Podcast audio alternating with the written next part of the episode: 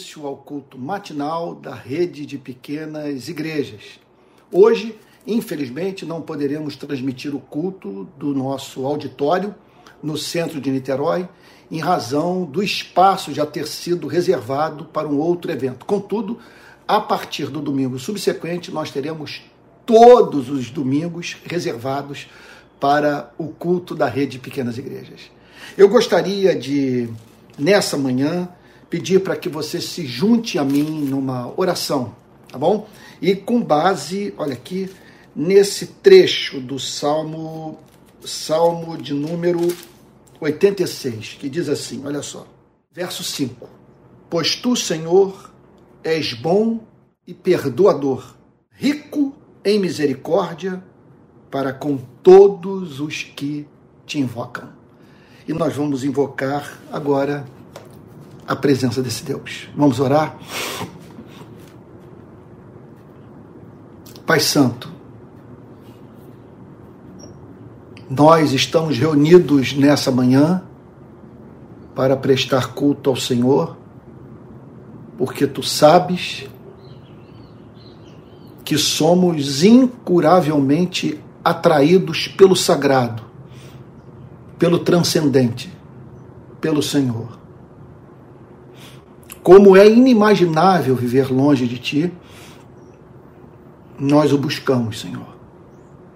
E estamos aqui para prestar ao Senhor, nosso Deus, o culto que te é devido. Porque tu és o Criador e mantenedor das nossas vidas. Tu és amável, portanto, digno de ser adorado. Nós pedimos nessa manhã perdão pelo nosso desamor, por aquilo que há na nossa vida e que não promove a felicidade do nosso semelhante. E, consequentemente, não o glorifica. Nós pedimos perdão por não sabermos usar os meios de graça, os canais que o Senhor oferece à sua igreja, a fim de que essa o conheça mais profundamente. Nós pedimos perdão pela pobreza da nossa vida de oração, Senhor, do estudo das Sagradas Escrituras, dos períodos, Senhor, de solitude e meditação. Pedimos perdão quando desperdiçamos a melhor parte da vida, que é ter a tua companhia. Senhor querido, nessa manhã, nós pedimos a Ti que Tu aceites a nossa gratidão pela forma como que o Senhor tem nos tratado, pelas orações ouvidas, pelo teu cuidado, Senhor, cuidado providencial, porque o Senhor tem nos sustentado. E não temos como enumerar, conforme insistimos nesses cultos de domingo, Senhor, a quantidade de bênçãos que recebemos para podermos estar presentes nesse culto. Senhor, não, é, são inumeráveis de fato. E nós somos gratos por Ti.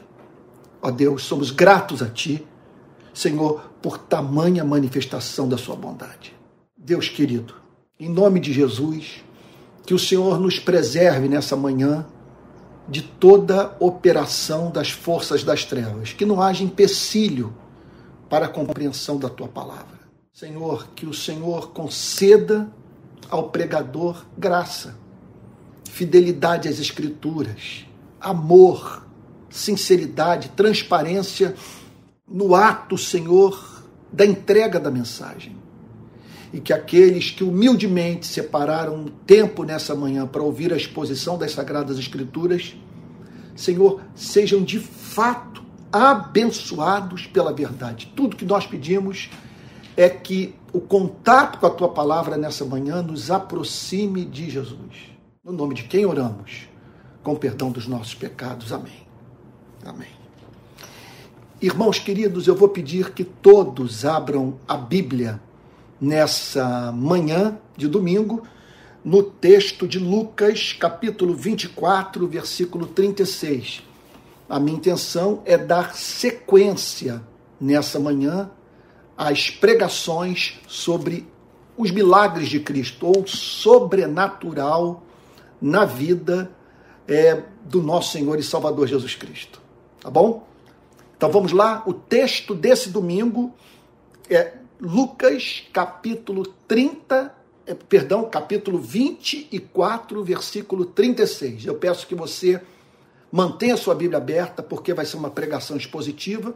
Eu estarei lendo os versículos e procurando, juntamente com você, entender o seu significado e, sua, e, e, e as suas implicações práticas para a sua e para a minha vida. Então vamos lá, repetindo, Lucas capítulo 24, versículo 36. Falavam eles ainda estas coisas, lá estavam os discípulos, ouvindo o testemunho dos dois homens que no caminho de Emaús tiveram o encontro com Cristo.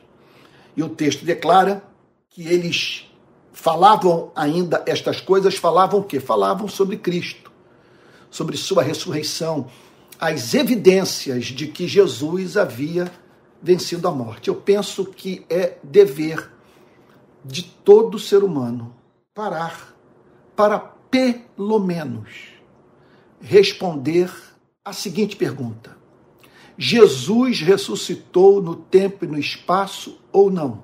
Porque os cristãos estão há dois mil anos declarando a ressurreição de Cristo com base é, em registros históricos impressionantes. Sabe? Impressionantes pela sua beleza, pela sua franqueza, pela sua simplicidade. Como explicar a existência da igreja ou a sua resistência a toda a pressão sofrida nos primeiros séculos da era cristã sem o fato da ressurreição. Cristianismo não teria chegado até aqui se Jesus não tivesse vencido a morte. Então, os discípulos falavam sobre a ressurreição. Se você não é cristão, está sintonizando no nosso culto pela primeira vez, permita-lhe, permita-me, portanto, lhe apresentar é, um, um, um assim uma meta, um alvo, é, em nome da integridade intelectual. Eu estou aqui embaraçado, porque eu, minha, eu não quero pressionar ninguém, não quero impor nada a ninguém. Agora, é, eu penso que é meu dever é pedir daqueles que ainda não conhecem a Cristo e que estão me ouvindo nessa manhã que parem para ler os quatro evangelhos, Mateus, Marcos, Lucas e João.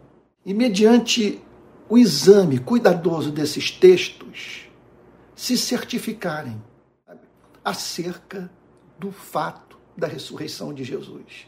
Então, falavam ele, eles ainda estas coisas quando Jesus apareceu no meio deles e lhes disse: Então aqui os discípulos estão experimentando na sua relação com Cristo algo novo. Eles, eles que mantiveram contato com Cristo antes da sua morte, durante aproximadamente três anos, agora mantinham contato com o Cristo ressurreto. É muito importante que esse ponto seja enfatizado.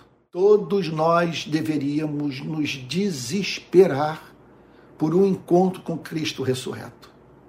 Nós não servimos uma ideia, uma ideologia, sabe, um conjunto de pressuposições teológicas. Nós não servimos um personagem da história que deixou um legado, com o qual, porém, nós não podemos manter o mínimo contato.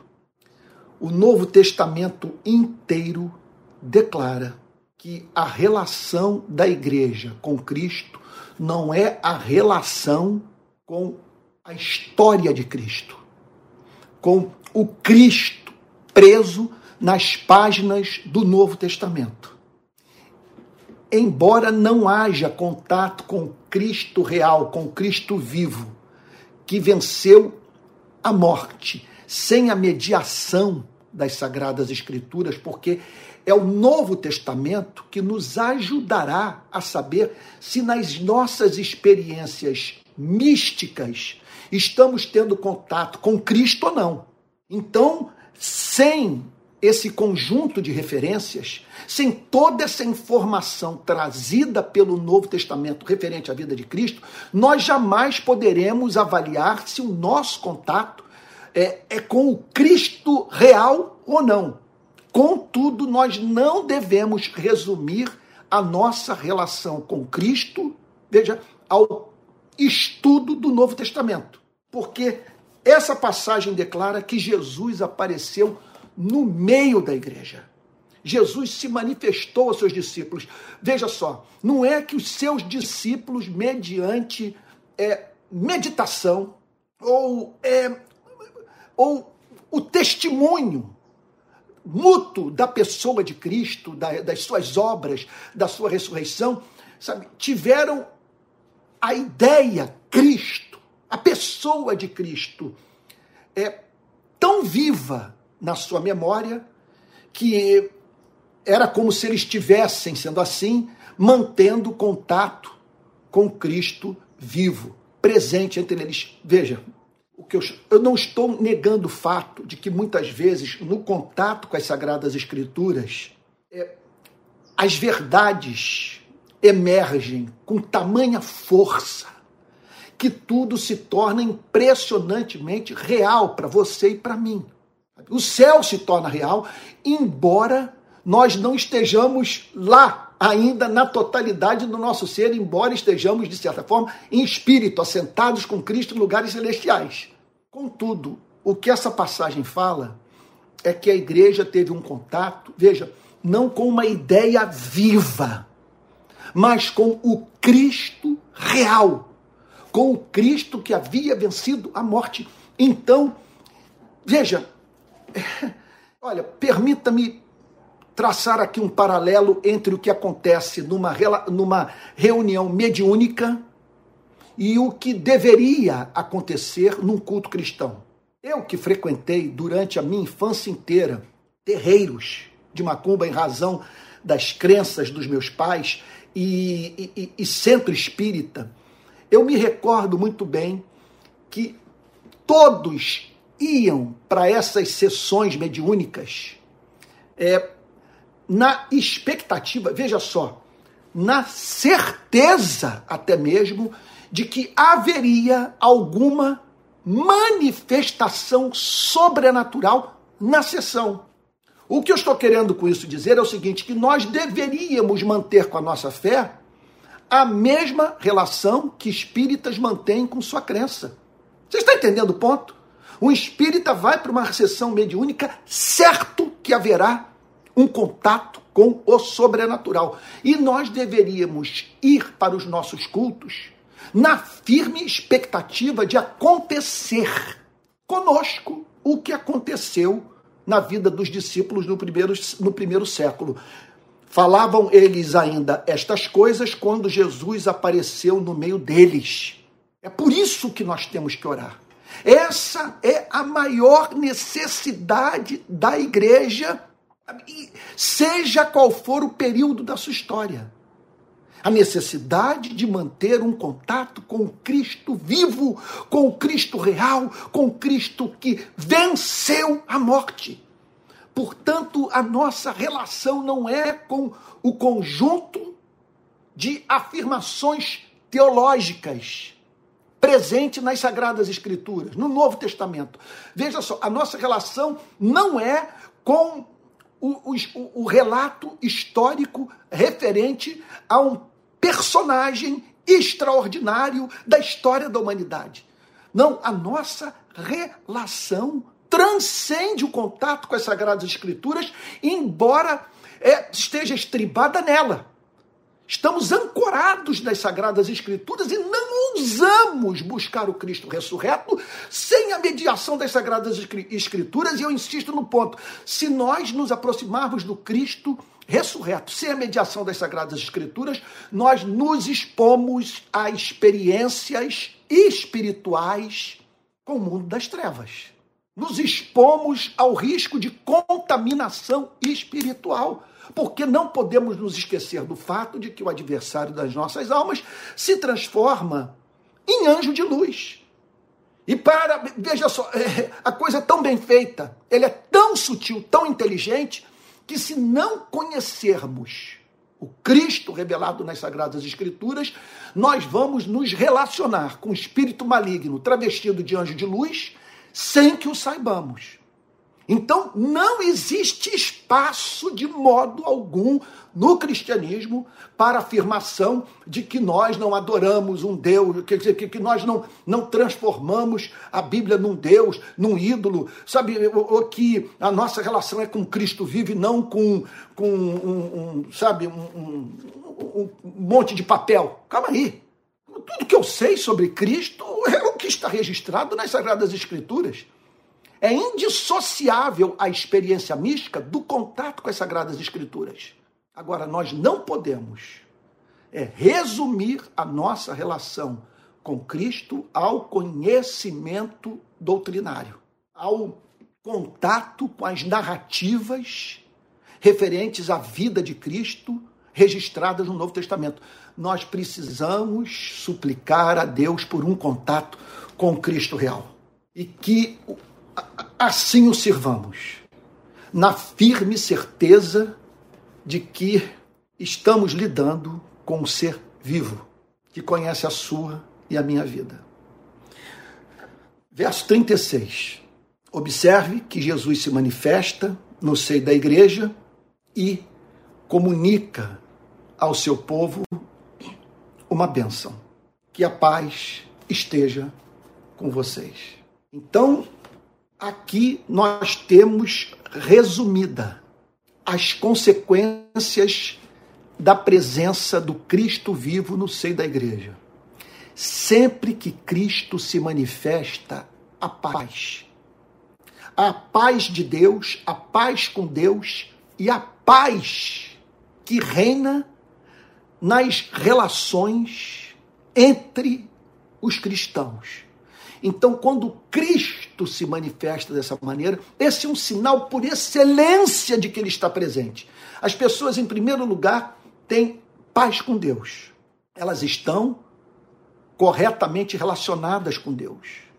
Quebrou a inimizade. Cristo fez essa ponte entre a criatura e o Criador. Deus, veja, Deus agora sorri para o seu povo o adversário não tem mais como apontar para a lei, a fim de dizer que a comunhão de Deus com o seu povo é baseada em, em injustiça, porque Cristo cumpriu as exigências da lei.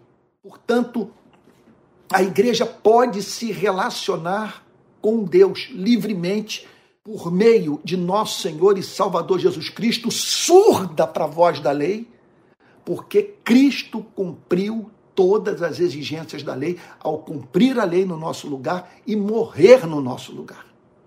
Agora, como consequência da paz com Deus, do fim da guerra, do conflito entre o ser humano e o seu Criador, estabelece-se na alma da igreja a paz de Deus, que é aquele estado de alma sereno, que reflete a convicção inabalável de que em Cristo nós temos perdão de pecados, que Cristo é o nosso pastor e nada nos faltará que os cabelos da nossa cabeça estão contados e que por isso todas as coisas cooperam para o bem daqueles que amam a Deus, daqueles que foram chamados segundo o seu propósito. Então, as circunstâncias não são alteradas. Continuamos vivendo no mundo caído, peregrinando num vale de lágrimas, enfrentando diariamente as batalhas que são inerentes à vida num mundo tenebroso.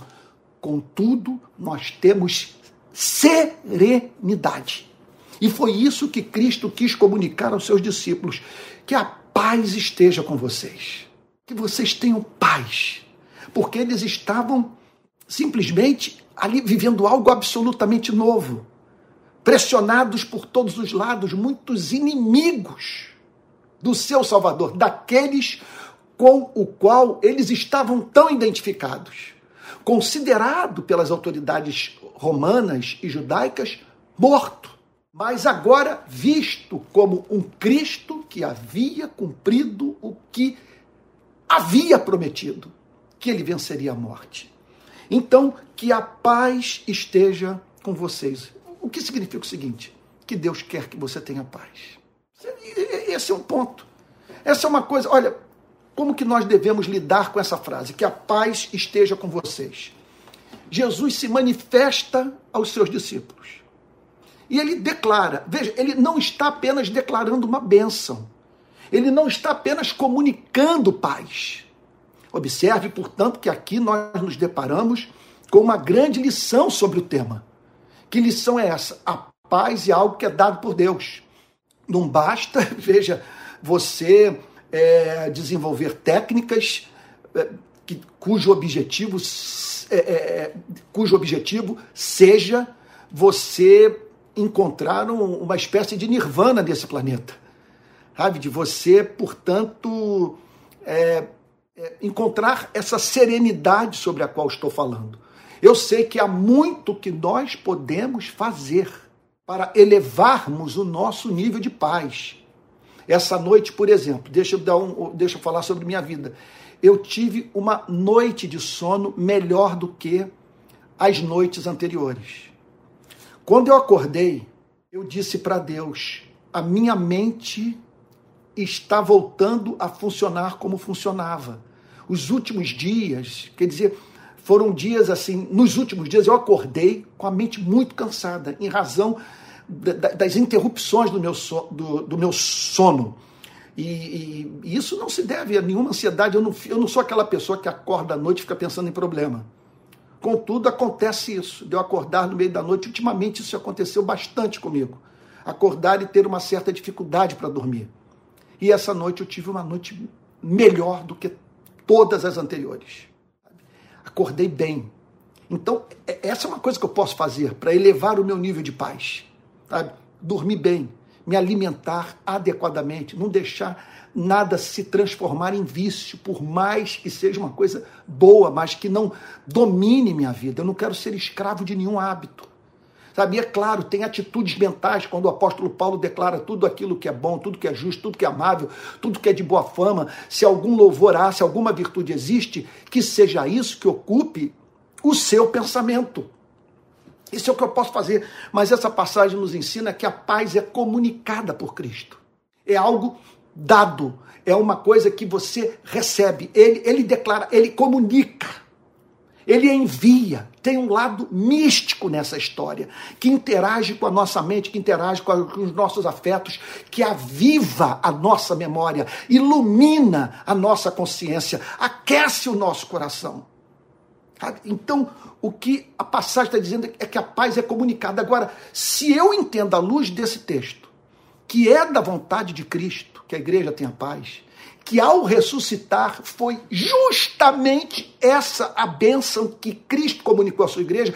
Porque Cristo comunicou essa bênção à sua igreja? Porque Cristo quer uma igreja com a cabeça desalugada de preocupação, a fim dessa mesma igreja manter a sua mente focada focada na vontade de Deus, no cumprimento da sua missão nesse planeta. Deus não quer uma igreja se arrastando pela vida sobrecarregada de preocupações. Aí está a declaração que a paz esteja com vocês. Ele se levanta, ele vence a morte, ele se manifesta aos seus amigos e declara essa paz. Consequentemente, eu devo ver todo o estado de ansiedade, sabe? de culpa, de medo, sabe? De expectativa de que o, o pior me aconteça, eu devo ver isso como oposto à vontade de Cristo. Eu simplesmente eu não devo aceitar esse estado de alma. Eu devo dizer para mim mesmo: não é a vontade de Cristo que eu fique ansioso, que eu permaneça perturbado, que eu me preocupe mais com aquilo que me preocupa do que me preocupe com aquilo que preocupa a Deus. Eu tenho que estar, portanto, livre de toda sobrecarga, a fim de servir de forma desimpedida aquele que me diz: buscar em primeiro lugar o reino de Deus e a sua justiça, e todas essas coisas serão acrescentadas a vocês. Você está entendendo o ponto? Cristo vence a morte, se manifesta aos seus discípulos e diz que a paz esteja com vocês. Ele quer que você tenha paz. Portanto, todo estado de alma caracterizado por perturbação, que nos rouba o sono, que nos rouba a alegria de viver, que torna a cabeça tão alvoroçada que nós não temos tempo para pensar os pensamentos de Cristo, tudo isso deve ser exorcizado da nossa vida, confrontado. Nós não devemos aceitar esse estado de alma. E ainda que o inferno nos apresente os mais diferentes motivos de preocupação, nós devemos dizer, contudo, não é da vontade de Cristo que eu permaneça pensando mais nos meus problemas do que nesse oceano infindável de recurso que tenho disponível para minha vida, uma vez que eu sou dele e ele é meu, eu tenho uma aliança com ele. E ele me promete que, segundo a sua riqueza em glória, ele haverá de suprir cada uma das minhas necessidades em Cristo Jesus. Verso 37. Eles, porém, ficaram assustados e com medo. Impressionante isso. Cristo se manifesta. É, é, é, é mais uma vez, nós lidamos com o tema do, da, da teoria do conhecimento. Eles estavam diante de alguém que queria inspirar paz às suas mentes e corações. Contudo, em razão do seu estado de alma, eles ficaram assustados e com medo, pensando que estavam vendo um espírito. Eles acreditavam no mundo do Antigo Testamento. No contato com Cristo, eles foram levados a crer que o universo é composto de duas partes, que há uma dimensão material e uma dimensão imaterial, que há uma dimensão inanimada e uma dimensão animada, que tem ânima, que tem alma. Eles sabiam disso.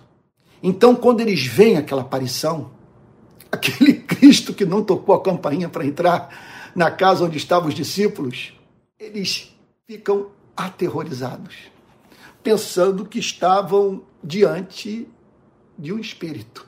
E esse contato com o sobrenatural com, com, esse outro lado, essa outra dimensão da vida, a dimensão invisível, porque também vale dizer isso, né? que você tem uma dimensão é, inanimada uma, e uma dimensão animada, que tem alma. Sabe? Agora, dentro desse universo da dimensão animada, que tem alma, há a dimensão visível e a dimensão invisível. Então, há seres cuja alma se manifesta nesse planeta. Então, pessoas cuja personalidade, cujo ego pode ser conhecido por nós, em razão do fato dessas pessoas estarem biologicamente vivas e, por meio dos seus corpos, expressarem a realidade da sua vida espiritual, dessa dimensão pessoal invisível. Mas aqueles que não estão entre nós, que têm vida consciente, contudo, não estão mais nesse planeta. Alguns é, nunca assumiram a forma humana. Nós podemos falar, portanto, dos seres angelicais, que não têm corpos como nós é, temos. É, então, contudo, contudo, é, tem existência objetiva, concreta, pessoal.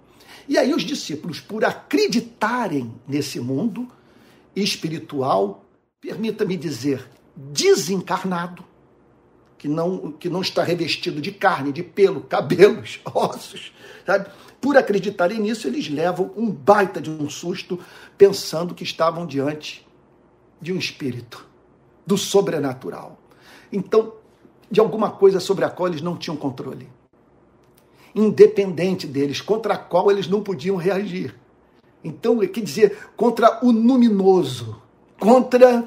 Quer dizer, eles estavam ali diante do, do inusitado, de alguma coisa que vinha de uma parte do universo que o ser humano pouco conhece. E aí o susto, baita, um baita de um susto. Mas ele lhes disse, aí a pergunta de Cristo, por que vocês estão assustados? é de fundamental importância para que a gente viva uma vida abençoada, que saibamos responder essas perguntas de Cristo. Por que vocês estão assustados?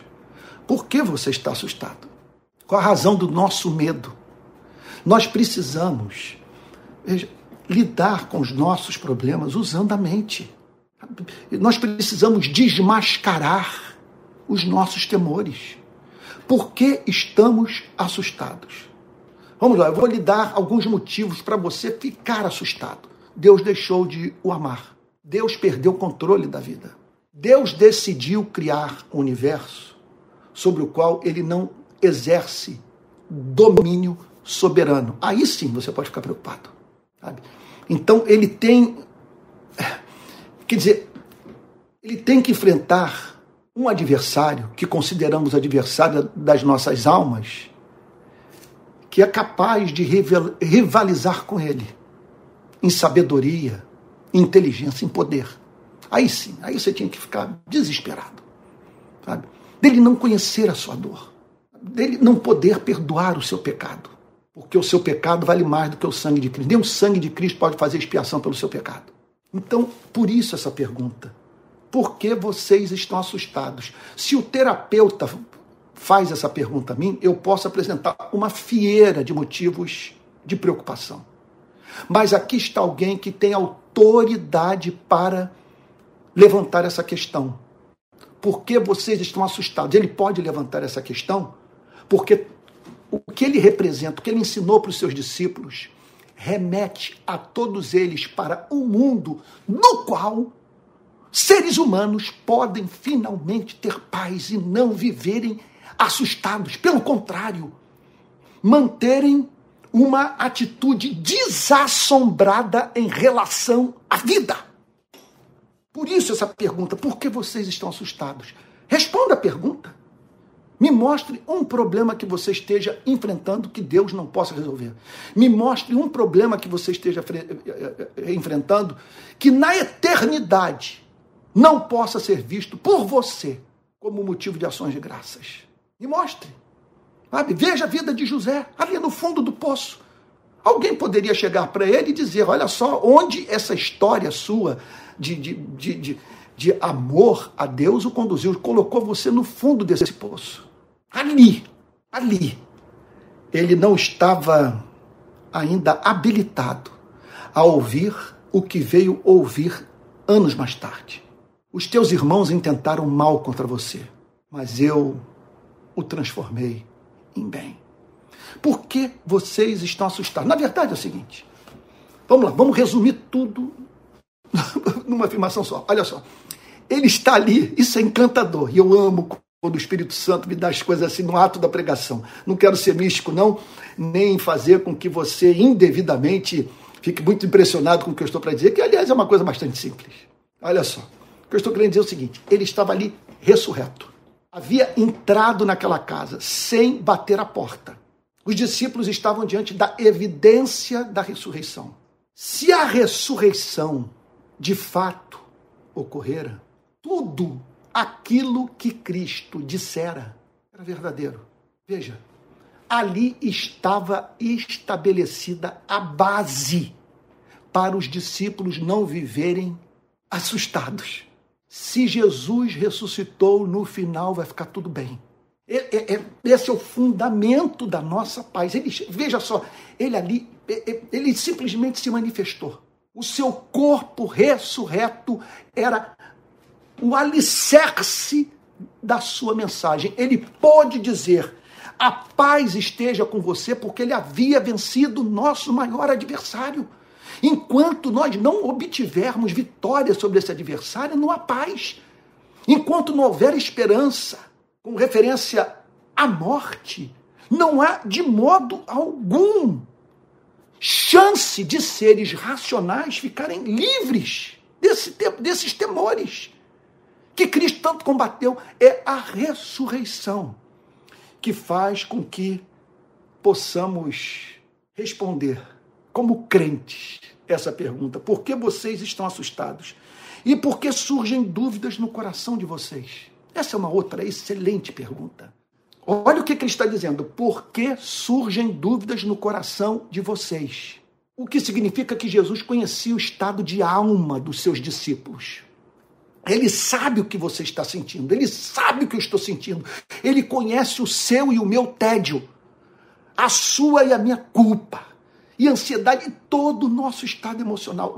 Mas veja só, ao mesmo tempo, tensionando nos livrar de todo estado de alma que nos impede de ser úteis, de cuidar do necessitado, de levar a palavra para o perdido, de fazermos com que o nosso entorno floresça, de modo que pessoas que mantêm contato conosco sintam o perfume de Cristo nessa relação, sendo exalado por você e por mim. Então, ele é, é, é, é, o que essa passagem declara é que ele quer uma igreja livre de qualquer espécie de sobrecarga psicológica, a fim de livremente servir ao seu Deus. Então, por que surgem dúvidas no coração de vocês? O que ele está dizendo é o seguinte: está me vindo uma palavra agora aqui que eu acho que eu não devo usar. Vamos lá. Você não pode dar as boas-vindas para a dúvida. Qual é o fundamento da sua crença na dúvida? O que Jesus está dizendo aqui é o seguinte: vocês têm que aprender a duvidar da dúvida. Por que sobem dúvidas ao coração de vocês? Ora, se vocês estão com dúvida, é porque vocês estão acreditando em alguma outra coisa. Qual é o fundamento dessa outra coisa que vocês estão acreditando? Qual é o fundamento para você dizer que estamos entregues ao acaso? Que a vida não, não tem sentido? Que a última palavra está com a morte? Que o que lhe aconteceu e que tanto frustrou, que tanto decepcionou, que tanto feriu, não está incluído nos planos soberanos de Deus? Qual o fundamento, portanto, de você ter dúvidas com relação à realidade de Cristo, de que Cristo venceu a morte. E que o Cristo ao qual servimos é um Cristo vivo. Repito, eu insisto nesse ponto do culto de hoje. O nosso contato não é com uma figura encantadora do passado, cuja história está registrada em Mateus, Marcos, Lucas e João, em quatro livros. O nosso contato é com o Cristo vivo. Eu sei que tudo que nós sabemos sobre o Cristo vivo, só o sabemos porque lemos as Sagradas Escrituras. Agora, uma vez que tenhamos tomado posse desse conhecimento, veja só, nós precisamos entender que faz parte desse mesmo conhecimento o fato ressurreição de Cristo. E que a igreja deve viver assim, na expectativa de que a qualquer momento Cristo se manifeste realmente no seu culto. E você no seu momento de adoração, a ponto de você dizer: não há dúvida de que Ele está entre nós, não há dúvida quanto ao fato de que Ele está aqui ao meu lado a me consolar. Então, por que surgem dúvidas no coração de vocês?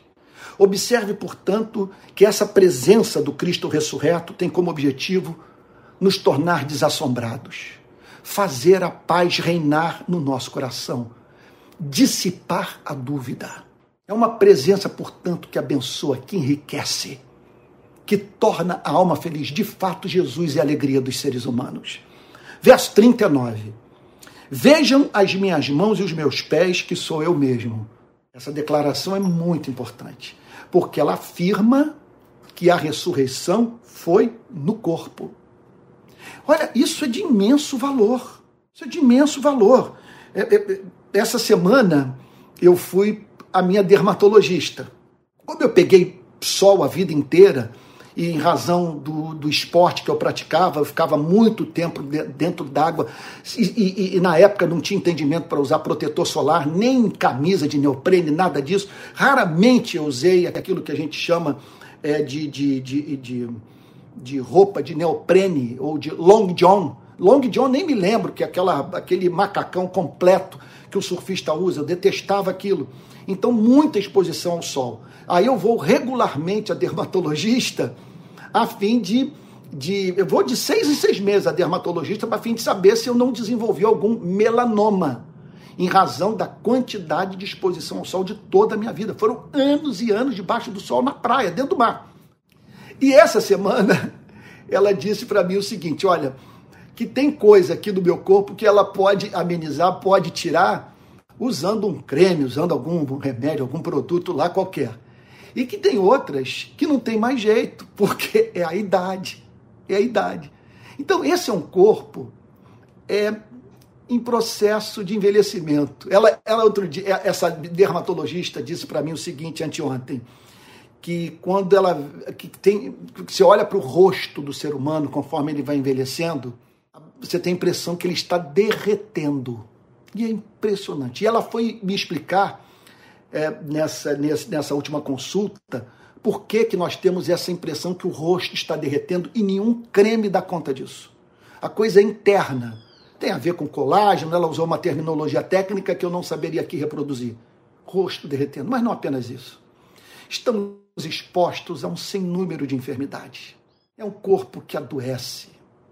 É um corpo que nos causa muito, mas muito embaraço. Por isso que parte da filosofia grega via o corpo como uma obra de um demônio, de um deus mau, de uma, alguma coisa que era inadmissível, sabe? Ter sido criada por um ser benevolente. Porque não é possível que um ser benevolente nos colocasse nesse cárcere que é o nosso corpo. O apóstolo Paulo mesmo declara, e, eu, e, e, e, não há como negar o que ele afirma, na carta aos Filipenses, ele chama o nosso corpo de corpo de humilhação. Contudo, Jesus ressuscitou do corpo, porque a Bíblia declara que Deus é o Criador do corpo. E que esse corpo haverá de ser glorificado e que nós viveremos a eternidade no corpo num corpo substancialmente diferente desse que nós temos. É um corpo glorificado, um corpo incorruptível, um corpo, portanto, livre de todo esse processo de, de, ao qual nós estamos sujeitos, de adoecimento, envelhecimento e morte. Então, Jesus ressuscita no corpo, que mostra, portanto, que Deus é o Criador da totalidade da vida. Olha só, Vejam as minhas mãos e os meus pés, que sou eu mesmo. Provavelmente, ele mostrou as mãos e os pés a fim de chamar a atenção dos seus discípulos para o fato de que ele carregava nas mãos e nos pés essa tatuagem. Tanta gente preocupada em botar tatuagem. Meu Deus, quantos tatuando o corpo inteiro? E Jesus é, se deixou tatuar pelo pai. Ele levou uma tatuagem na mão direita, outra na mão esquerda, tatuagem nos pés, os sinais dos cravos. Tem gente que põe tatuagem em memória do pai, da mãe, dos filhos, do amor da sua vida. O que nós temos no corpo de Cristo é a tatuagem do amor redentor. Que coisa linda. Então ele mostra as suas mãos e seus pés e diz: Sou eu mesmo. Vocês não estão mantendo contato com o mundo invisível que não lhes é familiar. Sou eu mesmo. Isso é lindo. Porque quando ele diz sou eu mesmo, ele está dizendo o seguinte: vocês não têm medo de ficarem preocupados.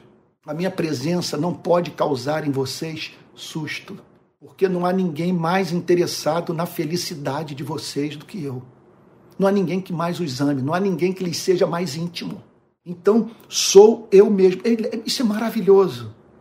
Ele está dizendo o seguinte: que o fundamento da paz é a presença dele. O que ele está dizendo é que a presença dele é uma presença bendita, bem-aventurada, feliz. Sabe? Sou eu mesmo. Toquem em mim. Que lindo. Está lembrado do texto lá, do contexto do Antigo Testamento? Que o povo hebreu não podia tocar na arca da aliança, na arca da aliança. E aqui Jesus chama os seus discípulos para tocarem no absolutamente santo. Toquem em mim e vejam que é verdade. Não era um espírito desencarnado. Estava ali o Cristo que havia ressuscitado no corpo.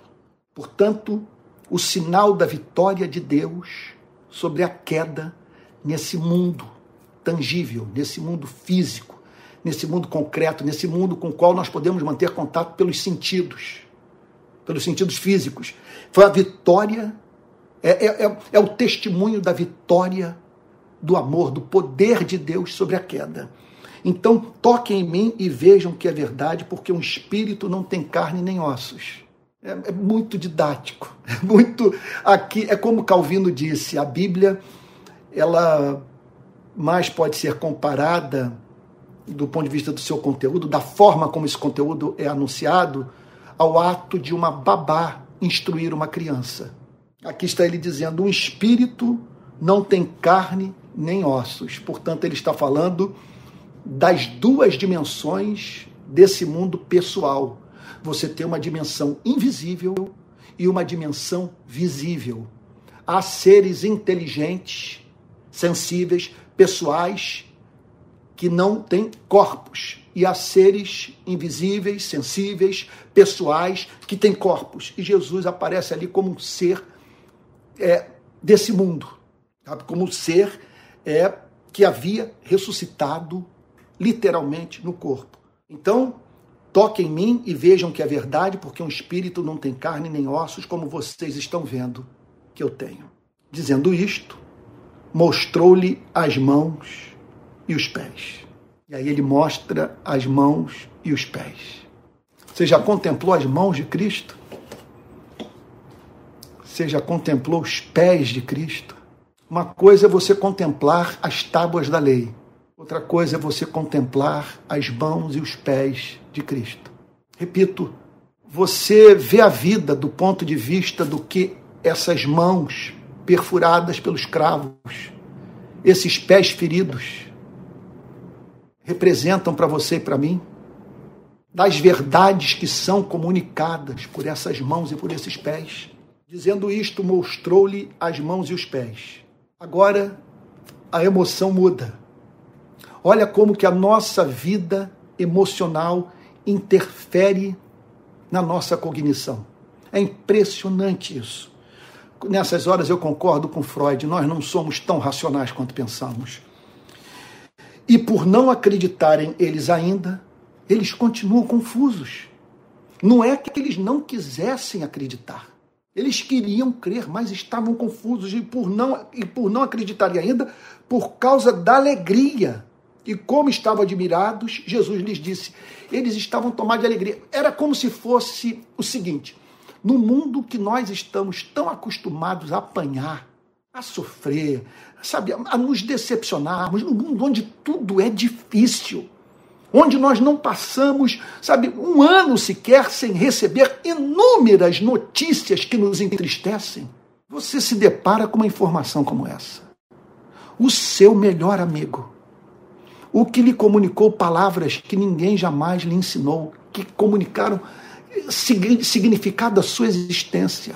Ele venceu a morte se ele venceu a morte, tudo, tudo o que ele disse é verdadeiro. É verdadeiro, portanto, o texto que diz que não cai um pardal do céu sem a permissão divina.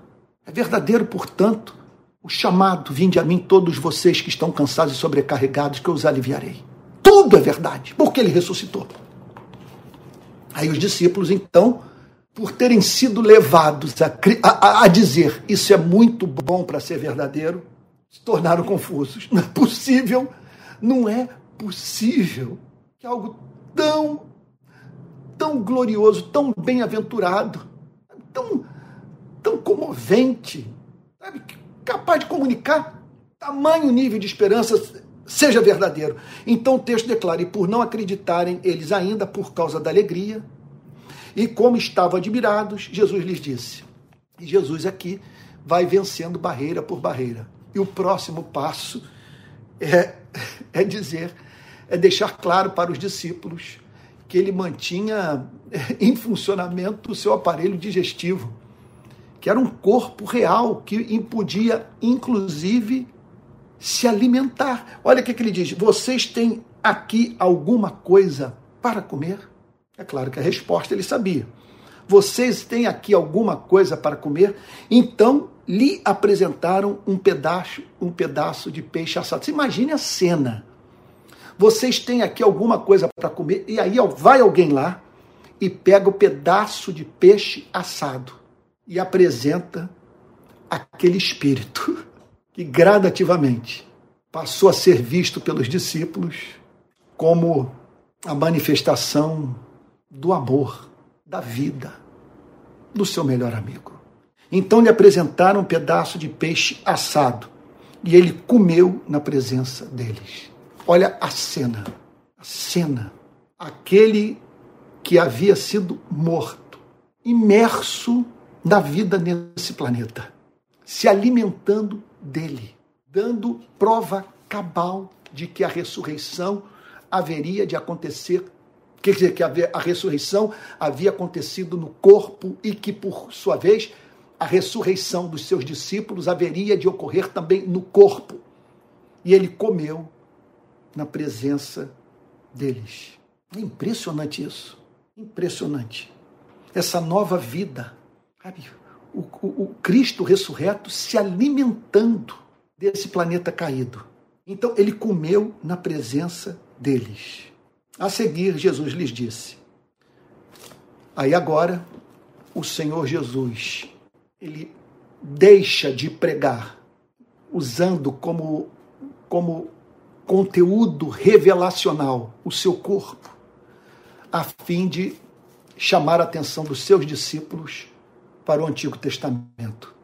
A seguir, Jesus lhes disse: São estas as palavras que eu lhes falei eu lhes havia dito que tal aconteceria. Que, que valor, que importância de nós guardarmos no nosso coração cada palavra de Cristo. Estando ainda com vocês, era necessário que se cumprisse tudo o que está escrito a respeito de mim na lei de Moisés, nos profetas e nos salmos. O que Jesus está dizendo é que o Antigo Testamento é inspirado, é palavra de Deus, que essa tríplice divisão lei de Moisés, profetas e os salmos. Quer dizer, essas três formas de Deus se revelar aos seres humanos apontam para Cristo. Então Jesus declara: Eu não tenho tempo para, juntamente aqui com vocês, examinar todos os textos do Pentateuco, dos profetas e dos salmos que falam sobre Jesus. São muitas passagens que falam sobre Cristo. Para mim, a mais impressionante de todas, disparado, é a do servo sofredor de Isaías 53. Sabe? Eu, eu acredito, abrindo um parênteses aqui, que algo que judeus é, têm de enfrentar. Qual outro ser humano pode ser visto como a pura descrição de Isaías 53? Impressionante, foi levado como ovelha para o matadouro. Quer dizer, só Cristo, só Cristo é a encarnação dessa passagem extraordinária. Então, o que Jesus fez foi refrescar a memória dos seus discípulos e mostrar que o Antigo Testamento apontava para o Messias, que teria que vencer a morte a fim de redimir o seu povo. Então, lhes abriu o entendimento para compreenderem as Escrituras mais uma vez, nós nos deparamos com o tema da teoria do conhecimento. Isso é muito sério. Lhes abriu o entendimento. Primeiro, manifestando os sinais da sua ressurreição. Segundo, fazendo uma exposição do Antigo Testamento para os seus discípulos. E terceiro, operando sobrenaturalmente. Abriu o entendimento. O que significa, portanto, que sem essa operação soberana da graça divina, ninguém entende a Bíblia. A Bíblia é um livro fechado para aquele que a lê sem a iluminação do Espírito Santo. Ele lhes abriu o entendimento. Os discípulos precisavam desse milagre não para se converterem, já eram convertidos, mas para compreenderem o conteúdo da revelação, que até então não podia ser compreendido por eles. Isso é muito sério, por isso que nós devemos sempre orar pedindo que Cristo abra o nosso entendimento, a fim de compreendermos o conteúdo das Sagradas Escrituras. Eu vou fazer o seguinte: eu vou parar por aqui, porque do verso 46 em diante até o final, nós devemos, em um ou dois domingos, terminar essa série de pregações sobre os milagres de Cristo com base no texto de Lucas da, é, em julho, nós entraremos na série sobre os milagres com base no Evangelho de João. Mas como o tempo já está adiantado, já falei demais, e os versos que se seguem têm muito conteúdo, eu vou deixar para examiná-los no próximo do domingo e talvez no domingo subsequente também. Tá bom? Eu vou parar por aqui. E pedindo a Deus que, oh meu Pai, que você tenha experiências profundas com Cristo vivo. E que esse Cristo comunique paz ao seu coração, o torne desassombrado com relação à vida. Dissipe suas dúvidas. Por que sobem dúvidas aos seus corações?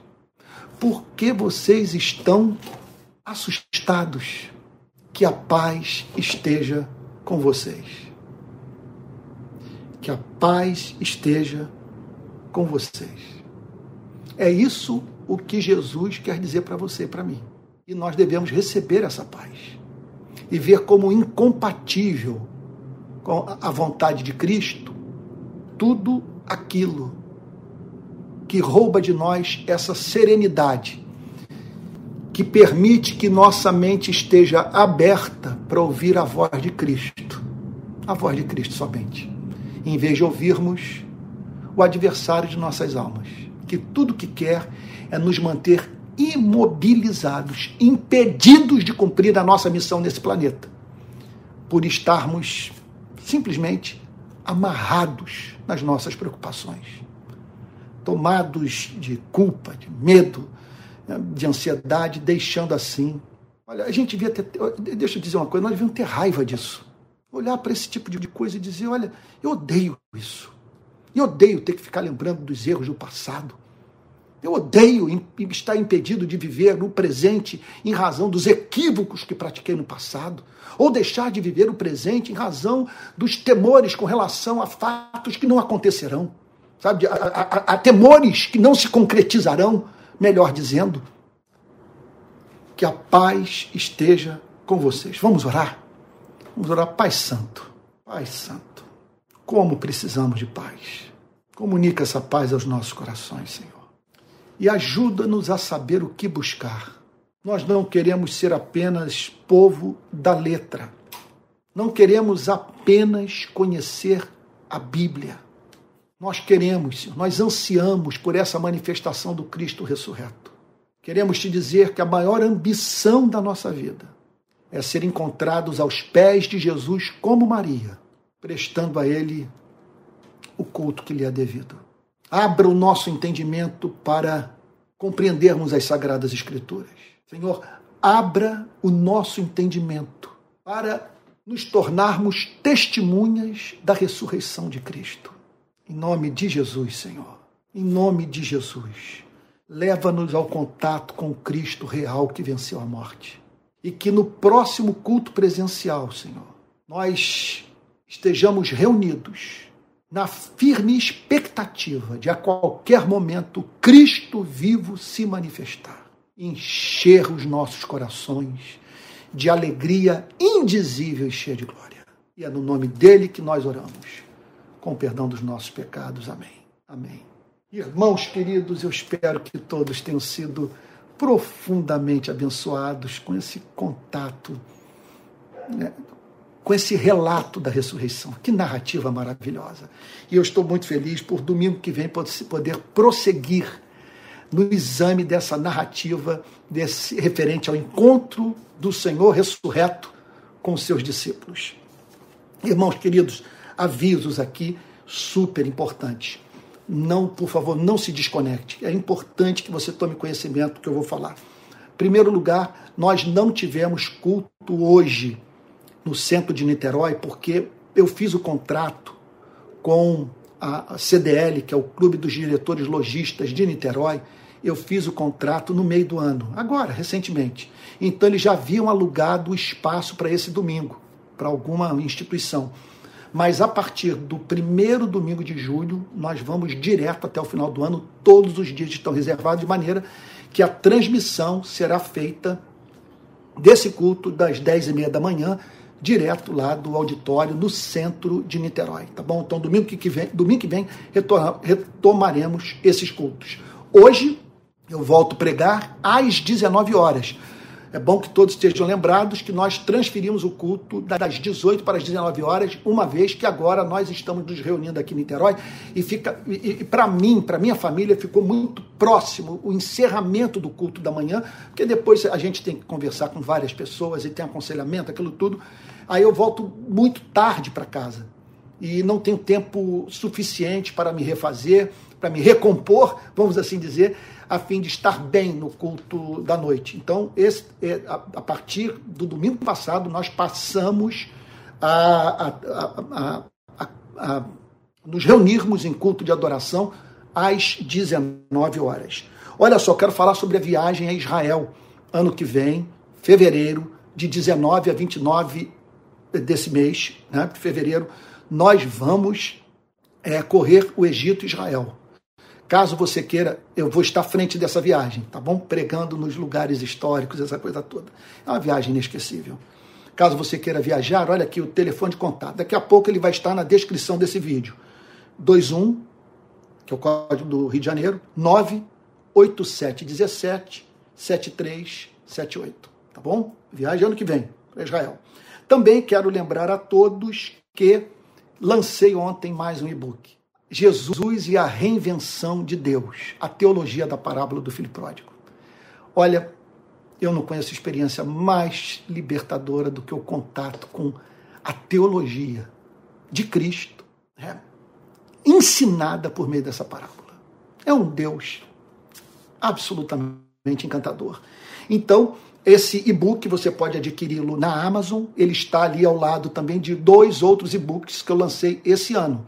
Então, você pode ler todos eles no seu tablet, no seu computador, no seu celular. E os outros dois, um é sobre o problema do sofrimento, se Deus é bom porque sofremos, e o, e o, e o, e o terceiro é sobre o tema da batalha espiritual. Batalha espiritual da, à luz da tradição de espiritualidade reformada. Tá bom? Então estão lá, preço baratinho, é só baixar. Estou oferecendo três cursos no Hotmart um curso de teologia pura, um curso sobre teologia política, e essa semana subiu o terceiro curso, já está à disposição de todos, que é um curso para liderança cristã. Você que está envolvido com trabalho, liderança de célula, liderança de grupo pequeno, Sabe, é um trabalho, é, quer dizer, é um curso voltado para pastor e para quem exerce cargo de liderança, mas na condição de cristão. Então eu falo sobre a confecção de sermões, a arte da entrega da mensagem, vai estar tudo isso, são vários módulos e o primeiro módulo já está à disposição. Então esses três cursos estão sendo oferecidos na plataforma de ensino chamada Hotmart, H-O-T-M-A-R-T, Hotmart. Só procurar lá Antônio Carlos Costa. O link vai estar aqui também nas, na, na, nas, é, de, na, na, descrição desse vídeo. O que mais. Ah, bom, é isso. Ah, quero também é, a todos ah, dizer que a rede Pequenas Igrejas ela é mantida pelas ofertas de pessoas que estão sendo edificadas por meio desse ministério da palavra, por meio dessa igreja. Então, caso você queira contribuir, aqui vai o Pix da rede de pequenas igrejas. É pixrpi22@gmail.com. pixrpi22@gmail.com. Não deixe de assistir durante a semana as minhas pregações, a série de mensagens sobre o profeta Jeremias pela manhã e a série de pregações sobre os versículos dos salmos mais consoladores, tá bom? Sempre às 18 horas todo sábado curso de teologia gratuito no meu canal de YouTube. Tá bom? Eu mantenho esses cursos conforme havia prometido. Eles só não estão indo no volume que estavam sendo é, postados porque estava, havia se tornado contraproducente. Tá bom? Era muita material e as pessoas não estavam conseguindo digerir tudo. Agora ficou. Eu, eu, eu separei o sábado para esses cursos de teologia tá bom? Agora, se você quiser assistir tudo de uma só vez, então aquilo que você vai fazer aí em um, dois anos, você pode fazer em um mês, em dois meses, só indo lá na plataforma do Hotmart. Tem alguém perguntando aí o endereço dos cultos em Niterói? É Rua Andrade Neves, 31, sétimo andar. Fica atrás do, do Plaza Shopping, a 10 minutos a pé da Estação das Barcas. Vamos receber a benção apostólica, encerrar esse culto? Pai Santo, nós te agradecemos pelo poder transformador da Sua palavra, como ela nos fez bem nessa manhã. Muito obrigado. Consola os abatidos, Senhor. Cura os enfermos. Abre porta de trabalho para os desempregados. Restaura os lares, Senhor. Livra o seu povo de caminhos de morte. Em nome de Jesus. E que a graça do nosso Senhor e Salvador Jesus Cristo, o amor de Deus o Pai a comunhão do Espírito Santo sejam com cada um de vocês, desde agora e para todo sempre. Amém. Fique com Jesus e até logo mais às 19 horas para mais um culto da rede de pequenas igrejas.